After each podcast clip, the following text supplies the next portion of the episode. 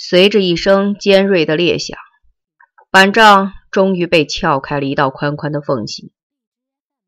宣红红和申金梅先后钻过这道缝隙，进入室内。一颗大钉子把申金梅的上衣前襟整片的扯了下来，尖尖的乳房毫无遮掩的裸露在胸前。由于紧张和寒冷，乳晕变成了一圈淡淡的紫色。红红的样子更狼狈。撬窗时，一阵狂风袭来，她放在窗台上的长裤被卷得无影无踪。此刻，她浑身水淋淋的，像一只寒鸦，冻得瑟瑟发抖。然而，这些远不是最重要的。当他们按亮电筒，向室内四处照射时，才真正让这两个闯入者惊愕骇异，目瞪口呆了。室内空空荡荡，四壁土立，别说图书，干净的连一张纸片都没有。申金梅后来说：“当时我们就像一分钱也没拿到的妓女，连怎么哭都不会了，脑子里木木呆呆的，一片茫然苍白。”在女厕所里发现了被窃图书以后，袁一平才猛然醒悟到。周凤天和陈诚深夜闯进学校，一定与图书失窃案有关。他们是来找人的，但被找的人却不在。他们去了哪儿？那间上了锁的宿舍里住着高二七班的申金梅和吴卫东，难道会是他们吗？深夜一点钟，后海中学保卫组的赵金良给袁一平打来电话。他们在新街口大街夜巡时，抓获了一个圈子。经初步审讯，圈子供认与周凤天和陈诚都发生过性关系。赵京良问袁一平，愿不愿意过来一起审理？在说“审理”这个词儿时，赵京良意味深长地加重了语气。袁一平顿时就明白了其中的隐意。这种审理是令人尴尬的，十几个大男人围着一个扒得精光的女孩推来搡去，拳打脚踢，逼迫她说出根本无法说出口的种种细节。在那种场合下，稍存一点自尊心的男人都会意识到，自己已经变成了一个十足的淫棍。不过，袁一平也承认，这种审理是极其有效的。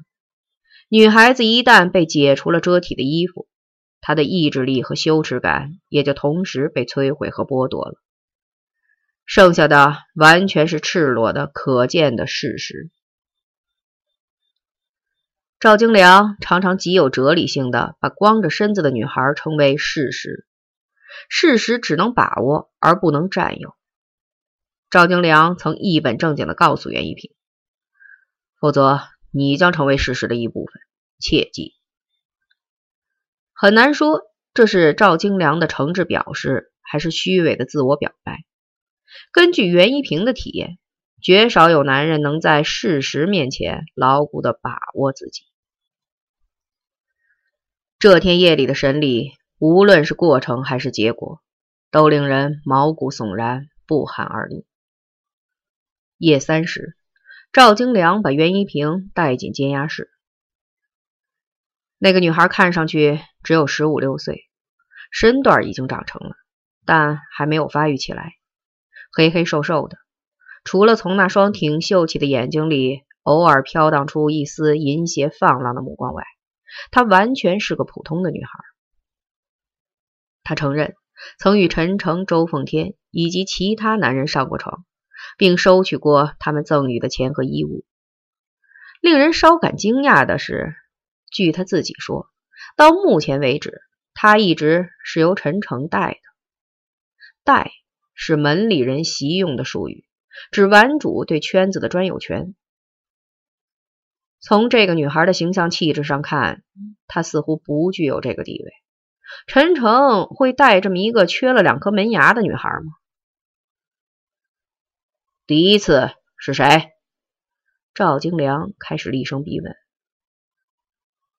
陈烨，陈诚，谁解的裤带？你还是他？我自己。过程，解了裤带以后的动作和过程。女孩完全不懂过程的所指，挨了两记耳光以后，仍支支吾吾的说不出来，或者她不肯说。你把衣服脱了。你要干什么？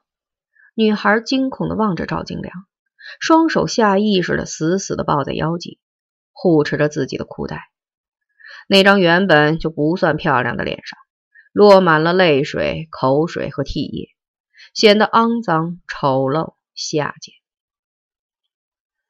赵金良怒冲冲的扑过去，亲自下了手，只一把就把女孩的裤带扯断了，裤子滑脱了下来，露出尖尖瘦瘦、毫无美感的屁股。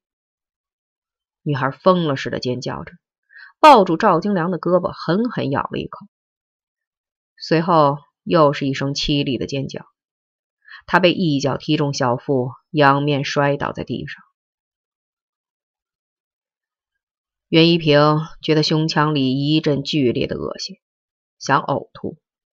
他拉开屋门，快步走了出去，身后传来女孩撕心裂肺般的哭叫声。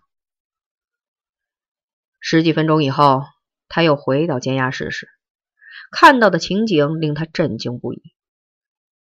女孩瘫软无力地躺在地板上，赤裸的身子上滚满了尘土和污渍，两条枯枝般黑瘦的长腿痉挛着，扭曲在一起。一缕清新的鲜红的液体从大腿内侧缓缓地流淌下来。这个公认曾与十几个男人上过床的女孩，直到刚才为止。仍是个处女。赵京良送袁一平走时，天已大亮了。两个人都有些尴尬，默默的回味着刚才发生的事情。很久，谁也没说话。分手时，赵京良先打破了沉默。他叹了一口气，悠悠的说：“一平，你知道我为什么叫京良吗？”他的声音极不自然，语音发颤，听上去有一种愧疚感。袁一平低着头没说话。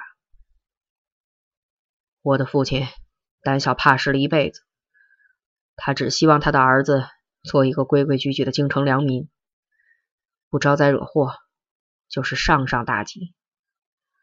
所以我没有参加过红卫兵造反，也没有搞过打砸抢，只是。今天我失态了，我断定你以后也不再会是一个良民。你要说出去吗？不，我没有看到什么，我只是想说，那是一个很脏的女孩，而干净的、漂亮的、令你无法把持自己的女孩有很多。你以后还会碰到更多这样的女孩，你还妄想成为一个良民吗？说这番话时，袁一平突然想到了高二七班那间挂着锁的女宿舍，想到了申金梅和吴卫东，那是两个干净的、漂亮的女孩子，她们也会落到我的手里吗？我将能够自持吗？一股巨大的、莫名的恐惧感突然袭上他的心头，冷汗淋漓。他清楚的意识到。一旦那样的事情发生，他将从此不再是一个堂堂挺立的人。赵京良告诉过他，审理光着身子的女人是一个难以承受的折磨人的自我剃度过程。你从中得到的只是自卑、压抑和犯罪重负，你永远也不会得到宣泄和快乐。上午，袁一平回家睡了一觉，刚刚闭上眼。他就看见了陈诚，跟在陈诚后面的是一个面目看不清的、肮脏丑陋的黑瘦的女孩，就是他强奸了我！女孩尖叫着，用手指向他：“不是我，我没有！”他极力辩解着，头上又冒出了冷汗，心通通的狂跳不止。“就是你！”陈诚狞笑着说，“你能说你的内心深处不是下流、卑污、淫秽的吗？你有欲望、邪念，甚至企图。你贪婪而又下贱的旁观了一切，因此你永远也无法证实自己的清白。梦醒之后，袁一平清醒的意识到，某种欲望和渴求已经把自己诱入了一个险恶的圈套中。这是一个无法摆脱的危机。现实的威胁已经渐渐的向自己逼迫而来。一个肮脏的、根本不具有诱惑力的女人诱惑了自己，而且她将把一切发生过的事情告诉别人，特别是告诉陈诚。